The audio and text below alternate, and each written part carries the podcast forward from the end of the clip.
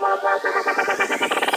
Hallo und herzlich willkommen. Weiter geht's mit unserem Podcast Marathon von der Modellhobby Spiel. Heute haben wir jemanden zu Gast, der als Möglichmacher für Sachsenlotto unterwegs ist. Ich freue mich auf die kommenden Minuten mit Robert Pohlers vom lokalen Ensemble Amakord. Hi. Aus Dresden, richtig? Äh, aus Leipzig tatsächlich. Aus Leipzig? Ja, ja. Oh, okay. Also Ja, wir haben uns in Dresden getroffen. Aber wir kommen eigentlich aus Leipzig. Ihr kommt genau. eigentlich aus Leipzig. Okay, sorry dafür. Aber, Zumindest ähm, vier Fünftel von uns. Vielleicht, um, da, um dich da zu retten. Einer Also von uns ist tatsächlich in der Nähe von Dresden geboren, Okay. hat sich dann aber zum Thomaner Chor hin nach Leipzig bekehren lassen, glücklicherweise. Okay, gut, dann äh, haben wir das, äh, den kleinen Fauxpas auch abgeklärt. Robert, ich freue mich. Wie geht's dir? Äh, ja, tatsächlich sehr gut. Ich bin das erste Mal auf der Messe heute hier und freue mich da zu sein und bin sehr gespannt, was jetzt hier so auf mich zukommt bei euch im Podcast. Wie war's so, so dann? Also ich muss sagen, ich bin zum zweiten Mal hier, waren letztes Jahr das erste Mal mit dem Erststream da. Wie wirkt so auf dich? Es ähm, macht wahnsinnig viel Spaß, einfach zu sehen, wie die Leute hier Sachen erkunden und auch selber zu sehen, was gerade so im Angebot ist, ja, was, was also Neues so im, im Rahmen der Spiele und, und Sachen möglich ist. Und ja, das ist einfach eine, eine sehr schöne Angelegenheit, um vielleicht auch mit der Familie einfach mal einen ordentlichen, ordentlichen Nachmittag zu verbringen, glaube ich. Also ich bin bei dir, also zum einen Familienevent definitiv und ich hätte mir nicht so eine große äh, Vielfalt vorstellen können. Mhm. Also wenn du durch die Hallen gehst, du hast ja wirklich von Modellbau über Spiele, also hast ja eigentlich das komplette Programm, was du dir anschauen kannst. Ja, also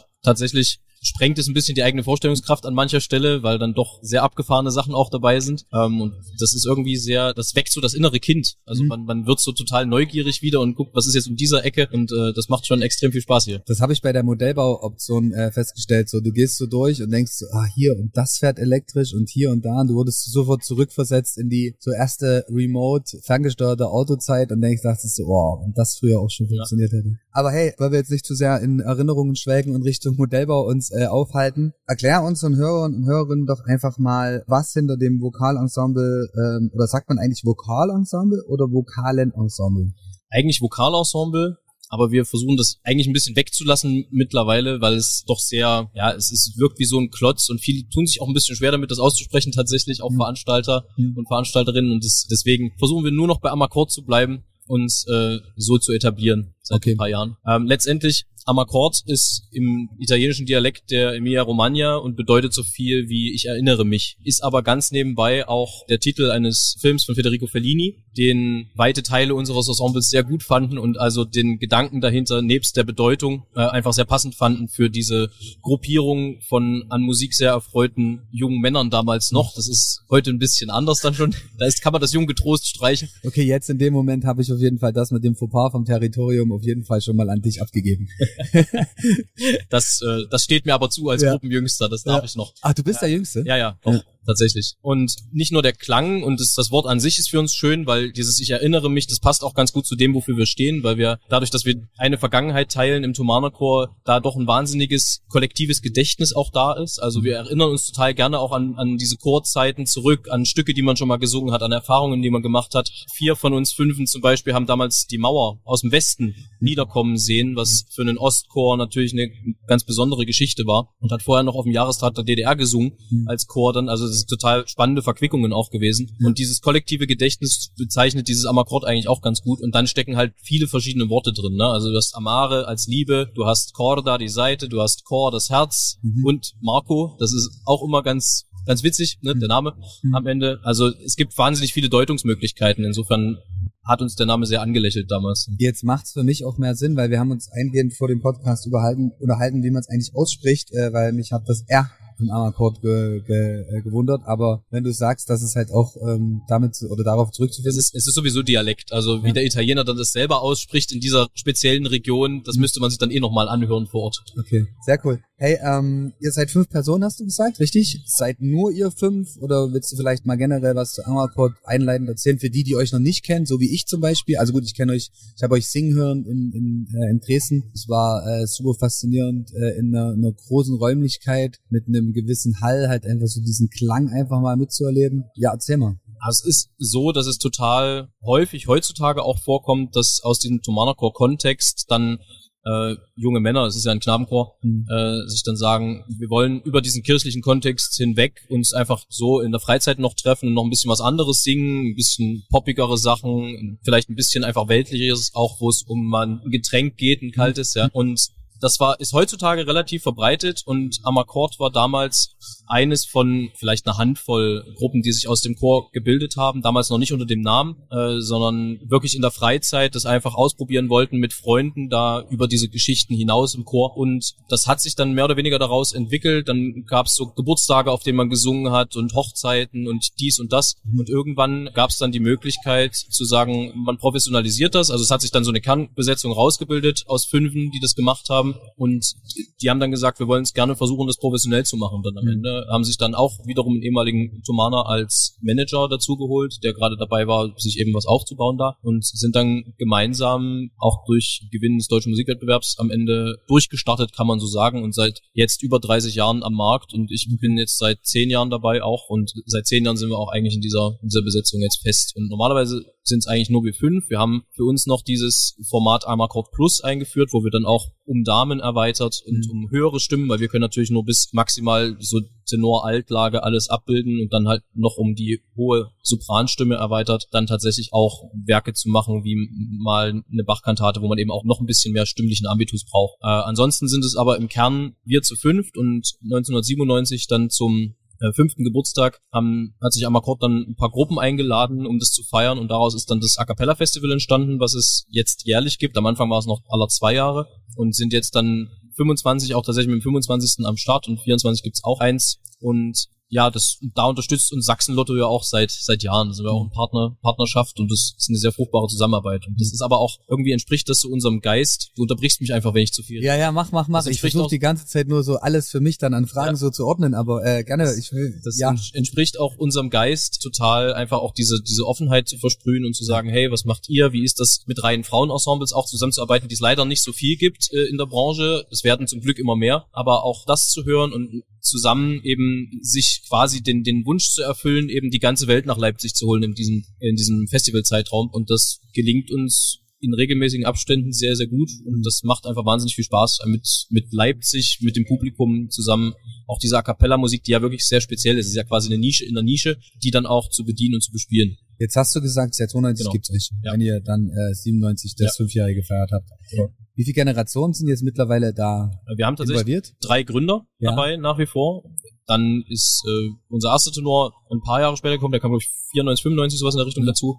Und ich bin jetzt seit 2013 der Jüngste, mhm. also aber habe auch keine Ambition, da äh, irgendwie erstmal so schnell wieder zu gehen, ja. sondern äh, wir arbeiten schon mit einer relativ hohen Kontinuität und das braucht's auch, weil das, was wir machen, wirklich auch davon lebt, dass man wirklich gut aufeinander abgestimmt ist am ja. Ende. Was macht ihr denn? Also wie würdest du es für jemanden, der euch noch nicht kennt oder vielleicht auch nicht so sehr in dem in dem Genre unterwegs ist, wie ihr euch bewegt, wie würdest du es beschreiben? Wir singen a cappella, das ist unser Kerngeschäft und a cappella bedeutet im Grunde ohne Instrumente singen. Das leitet sich ein bisschen ab aus der früheren Zeit äh, im Vatikan, wo es hieß Singen nach Art der Sixtinischen Kapelle, also alla Capella Sistina, wo es also nur dem Chor dann vorbehalten war, wirklich diese Papstmessen und sowas auszugestalten. Und davon abgeleitet ist A Cappella also Musik ohne Instrumente. Ähm, das bedeutet, wir bewegen uns da vom wirklich Beginn der, des auf, ersten aufgeschriebenen gregorianischen Chorals, also da sprechen wir dann wirklich vom vom 9. Jahrhundert, 10. Jahrhundert und sowas. Also das ist wirklich auch staubiges Zeug, aber es klingt auch heutzutage noch, wie es wahrscheinlich damals geklungen hat. Und das ist das Faszinierende daran, auch was uns jedes Mal wieder gefangen nimmt. Dann sprechen wir davon, wie sich daraus sogenannte Polyphonie entwickelt hat, also auch Mehrstimmigkeit bis heutzutage Pop, Jazz, also vor allem dann eher Jazz als Pop machen wir, was auch immer wieder alles darauf zurückzuführen ist, ne? auf diese, diese Beginne, diese ersten Niederschriften von Noten und das ist das, was uns daran so fasziniert und was uns auch hilft, dabei andere Leute dafür zu faszinieren faszinierend, weil wenn man sich überlegt, jeden Song, den man heute im Radio vielleicht hört, das ist alles aus diesen Geschichten hervorgegangen, wenn man genau drüber nachdenkt. Also ich muss ganz klar sagen, beziehungsweise meine erste Frage war, wo ich euch in Dresden gesehen habe im Löwensaal, und du sprichst es ja auch gerade an, a cappella, ob eure Stimme und euer Stimmvolumen euer Instrument in dem Fall ist. Weil man sagt ja immer, entweder hast du halt Gesang, ein Instrument dazu, mhm. was das Ganze so ein Stück weit untermalt, aber du hast natürlich vollkommen recht, in dem oder wo ich euch gehört habe, wir euch gehört haben, war es ja auch der Punkt, wo du sagtest, so eigentlich vermisst du gar kein Instrument mehr, für mich persönlich, weil ihr mit diesem äh, mit dieser Stimmfarbe, mit diesen unterschiedlichen Tonlagen halt super krass gespielt habt. Das ist tatsächlich auch das, was es für mich so faszinierend macht, dass du halt wirklich diese fünf Klangkörper hast, die da zusammen singen und du hast, also das meiste, was wir singen, sind Originalkompositionen aus den jeweiligen Zeiten, beziehungsweise wenn es dann moderner wird, sind das Arrangements zum Beispiel von Cole Porter Songs für uns geschrieben. Das heißt, die Leute, die das arrangieren, die kennen uns auch, beziehungsweise manchmal arrangieren wir auch selber. Und diese Originalkompositionen, die sind ja wirklich dafür gedacht. Das bedeutet, die sollen auch so wirken, wie sie wirken, in, in diesen Besetzungen und in dieser Art, wie man sie singt. Und was uns halt auch immer wieder fasziniert, ist, dass inhaltlich in diesen Stücken die Geschichten genau dieselben sind wie heute. Also die Leute vor 700 Jahren haben genau dieselben Sachen bewegt, wie sie uns auch heute bewegen. Mhm. Da ging es um Liebe, da geht es um Essen, da geht es ums Trinken, geht es auch um Fortpflanzung im weitesten mhm. Sinne. Ja, also manchmal sogar noch deutlich, man verzeiht mir den Ausdruck, rotziger, als das mhm. heutzutage vielleicht man sich trauen würde. Da ging es richtig auch zur Sache sprachlich. Und das ist irgendwie faszinierend, dass sich der Mensch zwar in allem, wo er sich weiterentwickelt hat, aber im Kern irgendwie selber treu geblieben ist, was solche Sachen angeht. Und so ist es auch mit der Musik. Also wir versuchen die Musik von damals nicht quasi historisch angestaubt irgendwie am Leben zu halten, sondern wir versuchen das aus unserer heutigen Sicht auf die Bühne so zu bringen, wie wir sie auffassen und verstehen. Musik von damals, die ihr quasi ähm, singt oder habt ihr auch eigene Stücke?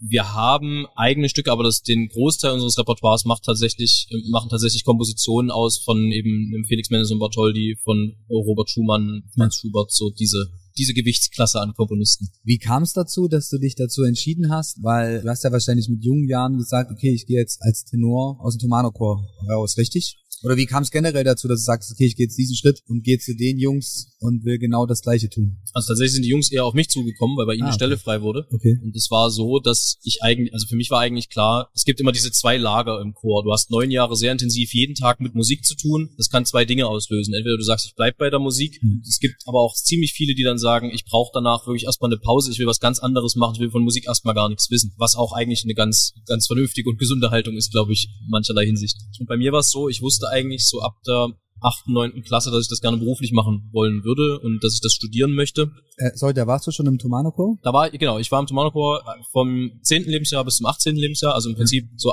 vierte Klasse bis Abitur, Teil des Tomano-Chors dann. Und im Anschluss daran war halt die Frage, wie, wie macht man weiter? Und in meinem letzten Jahr kam Wolfram, unser erster Tenor, auf mich zu und sagte, du, bei uns wird eine Stelle frei, wir kannten uns vorher schon ein bisschen, kannst du dir vorstellen, bei uns vorzusingen? Und dann habe ich gesagt, ja, weil am Akkord natürlich auch sozusagen als Thomaner eigenes Gewächs irgendwie für uns immer ein Begriff war und auch irgendwie so eine Vorbildfunktion hatte eine gewisse. Ich hatte ein eigenes Ensemble damals gegründet, was ein bisschen poppiger unterwegs war, aber natürlich war irgendwie Amakord so als, als Hauspatron, irgendwie, wenn man so möchte, irgendwie so ein bisschen allgegenwärtig. Also und ganz kurz, dein, dein eigenes Ensemble war quasi auch dann mit, mit jüngeren Kollegen, genau, Kolleginnen also, aus dem, oder beziehungsweise genau, dann aus also dem Tomano quasi äh, Klassenkameraden und, ja. und noch ein Jahr drunter hatten wir, hatten wir dann. Und als ich dann sozusagen die Möglichkeit bekommen habe, bei den Kollegen mal vorzusingen, hätte ich mich, glaube ich, geärgert, wenn ich das nicht gemacht hätte. Mhm. Und dann habe ich gesagt, okay. Und dann war es so, dass ich dann tatsächlich 2013 äh, nicht nur mein Studium, mein Gesangsstudium beginnen konnte und das auch sollte von den Kollegen ausdrücklich, sondern dass ich eben auch bei Amakor dann angefangen habe. Wie würdest du es voneinander differenzieren? Also die Zeit im Tomano-Chor, eigenes Ensemble mit, wie du schon so gesagt hast, mit Kumpels, mit Kollegen hin zur, ich nenne es jetzt mal Champions League. Ähm, wie war das so für dich oder wie würdest du generell den Unterschied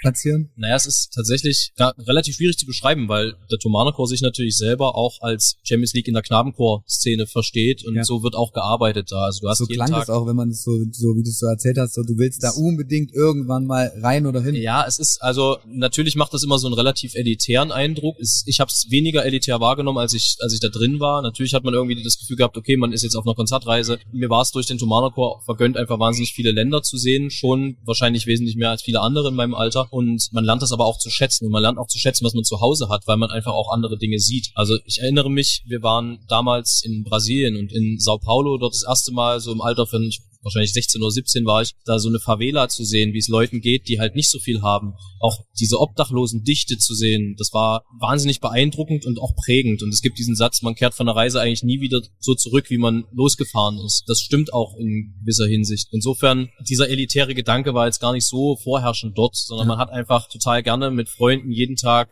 sehr intensiv Musik gemacht. Das war auch immer mal anstrengend natürlich, aber es war jetzt gar nicht so, dass ich daraus ableiten ließ unbedingt, nur weil du im Chor vielleicht gut funktioniert hast, muss das auch später eine große Karriere werden oder ja. irgendwas in der Richtung.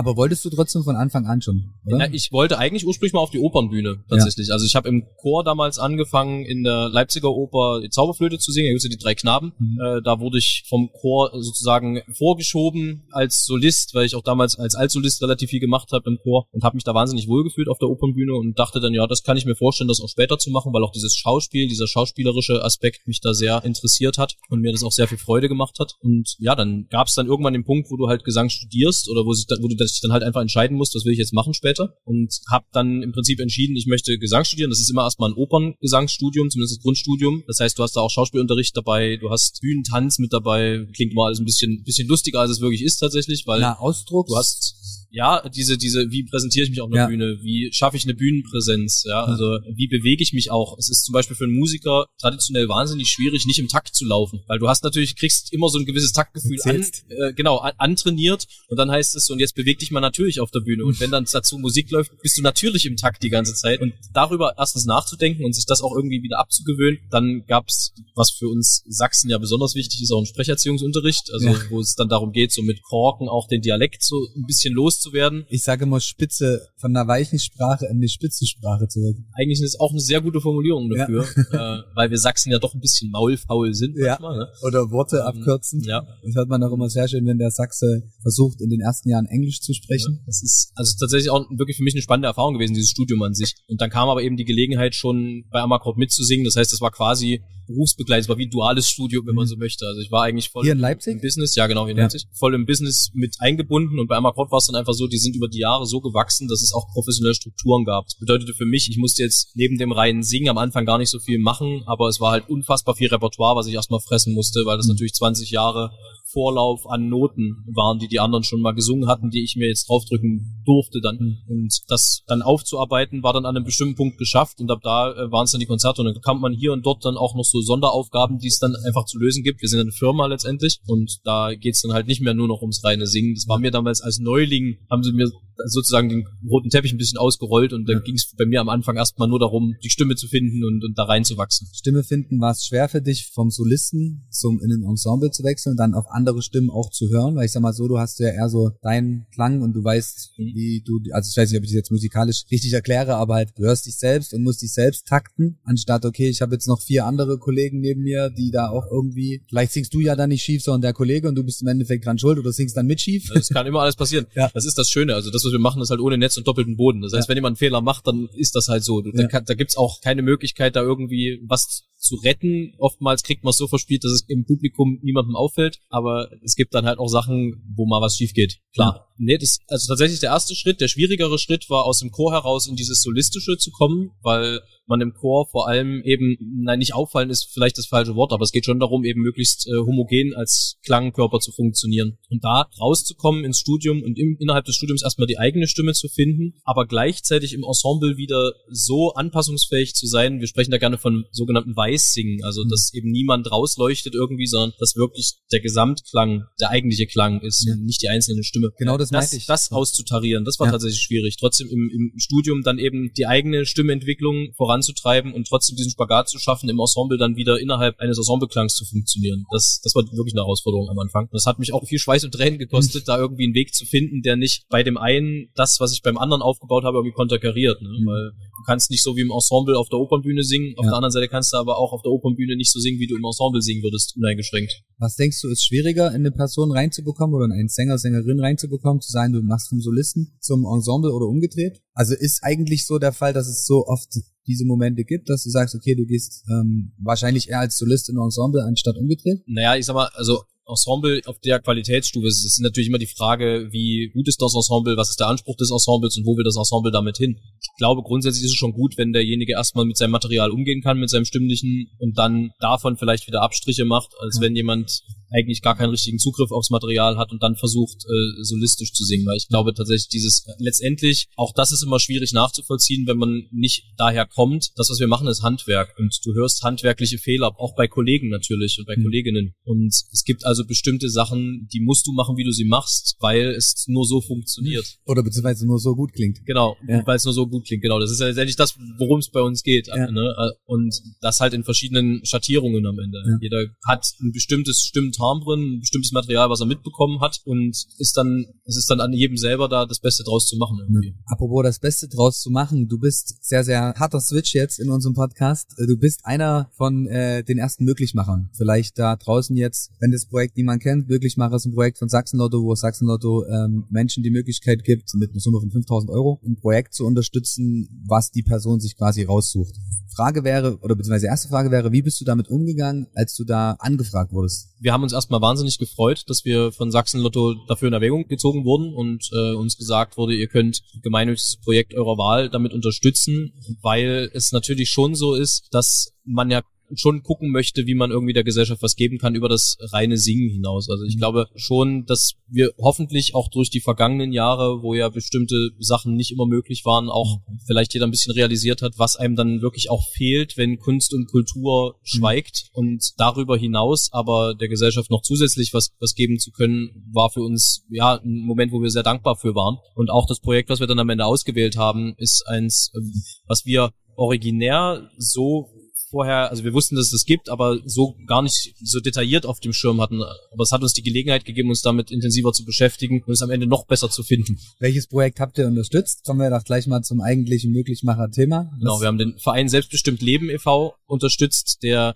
sich intensiv mit Demenzerkrankten und deren Angehörigen auseinandersetzt und da eben hilft, wo er kann. Und unter anderem hat dieser Verein auch das Demenzsingen ins Leben gerufen. Mhm. Und das war was, was für uns tatsächlich sehr, ja, eine sehr, sehr schöne Sache ist, weil einfach man ja weiß, es kann Oma, Opa oder Mutter, Vater oder wem auch immer noch so schlecht gehen. Musik schafft es doch wieder, äh, Verbindungen freizulegen im, im, im Kopf, an die man gar nicht mehr geglaubt hatte. Also wir haben vor äh, zwei Jahren in einem, in einem Altersheim gesungen, wo es auch vielen nicht so wahnsinnig gut ging. Aber wenn du singst, es ist ein Ros entsprungen oder Maria durch ein Donwald ging, dann singen die mit. Die erinnern sich an diese Musik, an diese Strophen. Und es ist ja auch wissenschaftlich mittlerweile nachgewiesen, dass das auch tatsächlich hilft, dem Kopf diese eben diese Verbindungen äh, zu erhalten und beziehungsweise sogar zum Teil neu zu bilden. Und insofern äh, war das eigentlich für uns das ideale Projekt dafür. Also über dieses diesen selbstbestimmt Leben e.V. grundsätzlich, den wir super finden, hinaus zu diesem äh, Demenz Demenzing, diesen diesen Schritt noch zu Ende zu denken sozusagen. Das war uns sehr sehr wichtig. Das Demenzding ist auch das, wo du gesagt hast, sie haben sich dann trotzdem an Strophen erinnert? Wir selber machen das Demenzsingen nicht, aber wir wissen aus eigener Erfahrung, dass bei Leuten,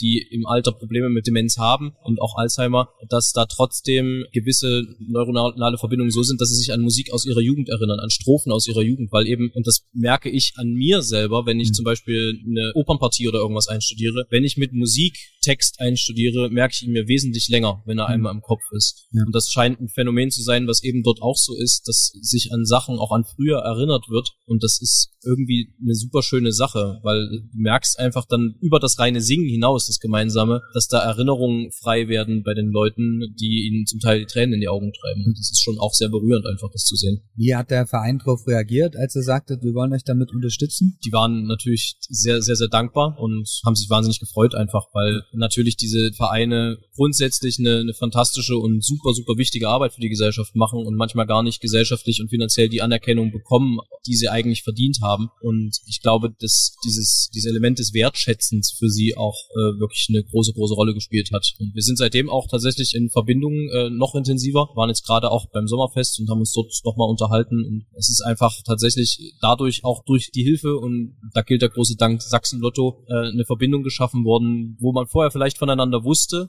und das auch gut fand, vielleicht was der was andere gemacht hat, aber wo eine Verbindung geschaffen wurde, die sicherlich über die nächsten Jahre und hoffentlich auch Jahrzehnte hinweg äh, halten wird. Ich finde schön den Ansatz, den du gerade hattest, eben nicht nur zu sagen, dass dieses Möglichmacher-Projekt nicht nur das Möglichmacher-Thema bei dem Verein Mhm. von eurer Seite gespielt hat, sondern dass du jetzt auch sagst, hey, das hat auch für uns einen Mehrwert gebracht. Also Total. quasi, dass wir halt auch ähm, nicht nur was geben konnten, sondern auch was nehmen aus dem Ganzen, aber äh, in dem Fall, indem wir halt mit dem Verein neue Menschen, neue Ansätze kennengelernt haben und das halt auch darüber hinaus weiterentwickeln können. Ja, es ist, es ist für uns, also letztendlich, ich will nicht sagen Motto, aber es ist schon was, was wir relativ prominent vor uns herschieben, dass wir nicht müde werden, in Konzerten zu, zu erzählen, dass Musik einfach eine internationale Sprache ist und einfach auch Menschen verbindet, die sonst vielleicht kulturell wenig verbindet. Und Musik schafft es historisch immer wieder auch Mauern niederzureißen wenn man jetzt zum Beispiel an, an das Stück Arirang denkt, das ist ein koreanisches Volkslied, was im Norden wie im Süden gesungen wird. Also das heißt, da hilft auch keine Mauer, egal wer sich so ein Quatsch einfallen lässt, sondern Musik überdauert halt alle diese Geschichten. Und es ist über dieses hinaus, über das Territoriale, über das Kulturelle hinaus, dann auch eben sozial Musik als verbindende Sprache zu haben, ist was, was für uns einfach wahnsinnig gut passt und was natürlich auch super zu uns als Gruppe und zu unserem Gruppengedanken passt. Du hast gerade schon ein bisschen in die Richtung, äh, bisschen in die Richtung gegangen, dass Musik generell verbindet, auch über, also international, über Länder, über Sprachen hinaus. Also klar ist jetzt blöd formuliert, ob Musik über Sprachen hinaus verbindet, ist halt immer die Frage, in welche Sprache gesungen wird. Aber ähm, dass dieses musische oder diese melodische Herangehensweise an Themen verbindet. Das Faszinierende daran ist, dass es eben eigentlich egal ist, welche Sprache gesprochen ist, weil Sprache wird dann relevant, wenn es auch Sprache in der Musik gibt. Du hast aber so viele Sachen, also zum Beispiel,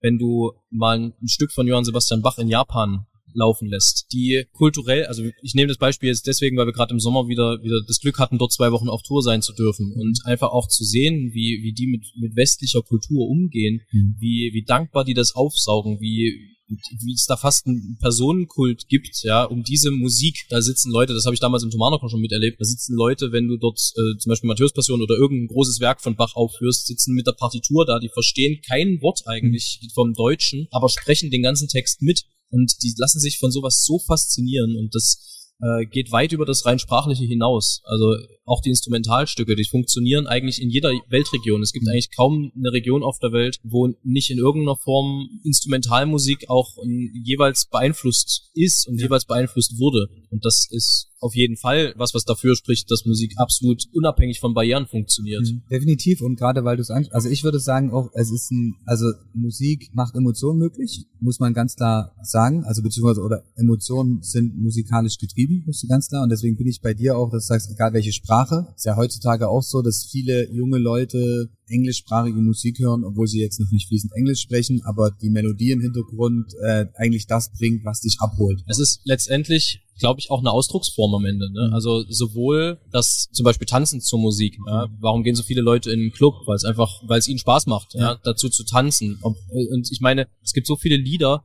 Ich habe ich musste, ich weiß nicht, ich glaube 26 Jahre alt werden, bis ich gelernt habe, dass es in diesem äh, Lied der Kommissar von Falco, das ist hm. nicht da Didel dumm heißt, sondern dra die nicht um im Dialekt. Okay, dann habe ich ein paar Jahre länger als du gebraucht, weil das höre ich jetzt zum ersten Mal. Ich war genau auf dem gleichen Level wie du. Das war so ein Moment, wo ich dachte, wie heißt das? Äh, dra die nicht um, also dreh, ah, dich, nicht, um. um. Ja, also krass. Das sind so Sachen, das da fragst du halt auch nicht, weil du manche Sachen nee. so als als gegeben hinnimmst. Ja. Auch so diese Geschichten, äh, die du an Popmusik hörst. Da gibt's natürlich bessere und schlechtere Musik, ja. klar. Und auch Leute, die gesanglich mehr drauf haben als andere, mhm. ohne Frage. Aber ja. derjenige, der bewegt und derjenige, der Leute emotional erreicht, hat am Ende mit der Kunst recht. Ganz klar. Würdest du sagen, gerade durch das Projekt, auch durch das Möglichmacher-Projekt, war der ja jetzt wahrscheinlich in einer anderen, äh, anderen Hörerschaft unterwegs, wie was du sonst klassisch hast. Würdest du aber sagen, dass trotzdem die Reaktionen ähnlich sind, wenn du als Sänger, als Tenor, wie auch immer wir das jetzt beschreiben, in den Gesichtern der Menschen hörst, oder siehst, nicht hörst, Entschuldigung, dass du was aktivierst? Ich hoffe, das ist jetzt nicht zu speziell für also, alle da draußen erklärt so. Also oder es, es, ist ja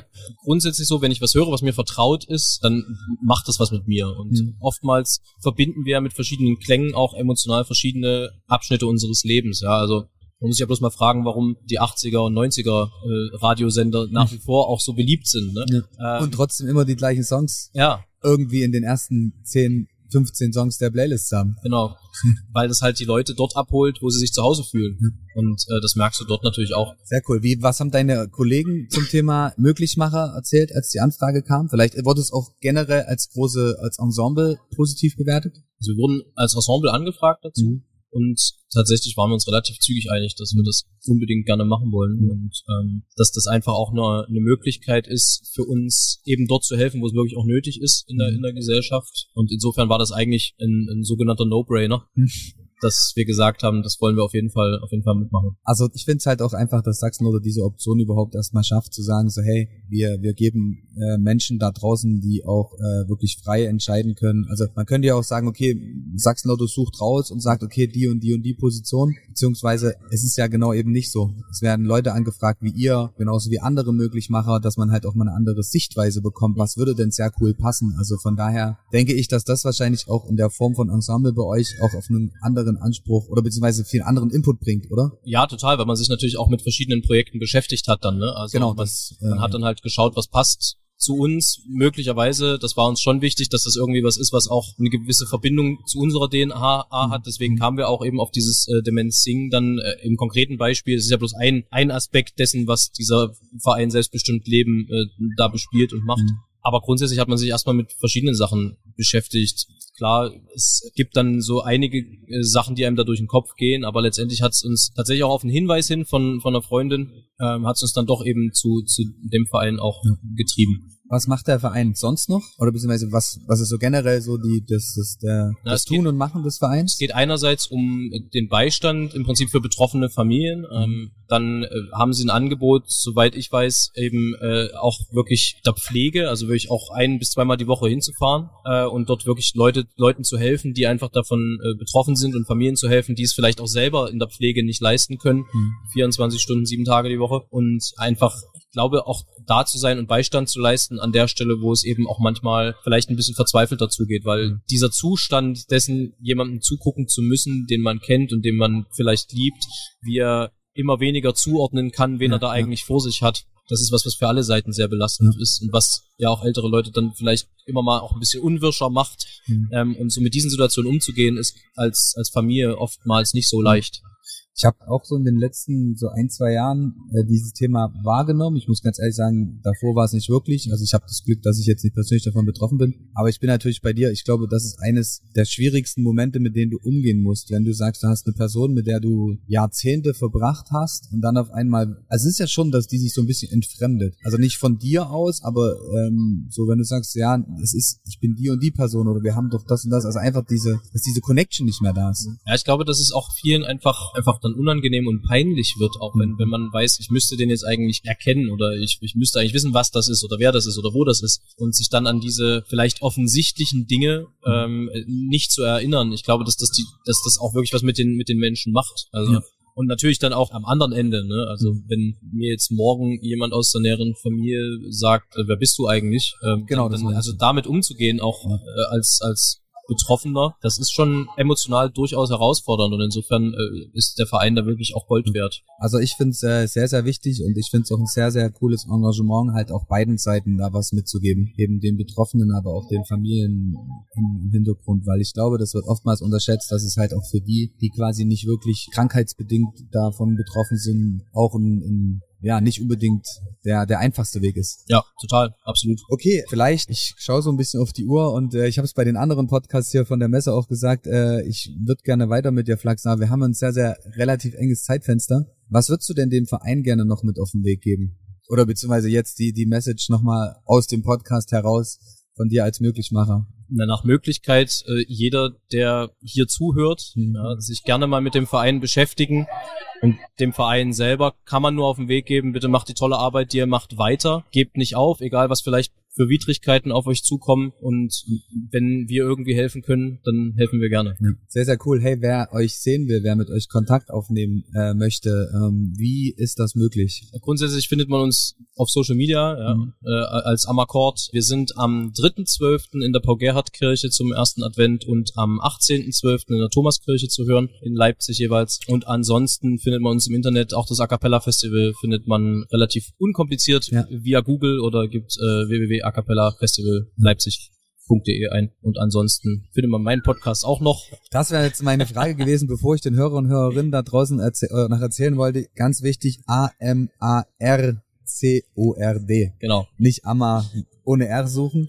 Genau, Social Media und so weiter und so fort. Ansonsten, dein Podcast. Ja, das ist eine Sache, die eigentlich so aus, ich will nicht sagen, aus Jux und Tollerei entstanden ist, aber es ist einfach so, dass ich einen relativ nahen Kumpel habe, der Pilot wird äh, und jetzt gerade seine Ausbildung beendet. Okay. Und wir haben unter dem Namen Distanz und Gloria äh, einen angefangenen Podcast zu machen zusammen, wo er eben über seinen Berufsalltag redet und seine Ausbildung und ich eben über meinen als Sänger. Und eigentlich ist das Ziel im Prinzip am Ende, wenn wir dann beide voll in unseren Berufen stehen, dass er zum Beispiel eben aus New York und ich aus Tokio sende. Äh, Okay, und wir aber coole im Prinzip über dieselben trivialen Dinge reden, die über die wir schon vor 20 Jahren gesprochen haben. Also geht es viel um die Chorvergangenheit, um die gemeinsame. Wir waren zusammen im Thomaner Chor, Ja. hatten eben auch zum Beispiel dieses äh, andere Ensemble, von dem ich vorhin kurz sprach, zusammen. Ah, okay. Haben also, ich weiß nicht, wir kennen uns seit 15 Jahren, glaube ich, ich, oder, oder, oder fast 20 Jahren mittlerweile. Und da ist wahnsinnig viel Anekdoten links und rechts liegen geblieben, die wir dann versuchen wieder einzusammeln im Podcast. Sehr cooles, sehr cooles Thema. Äh, Distanz und Gloria? Distanz und Gloria. Okay, also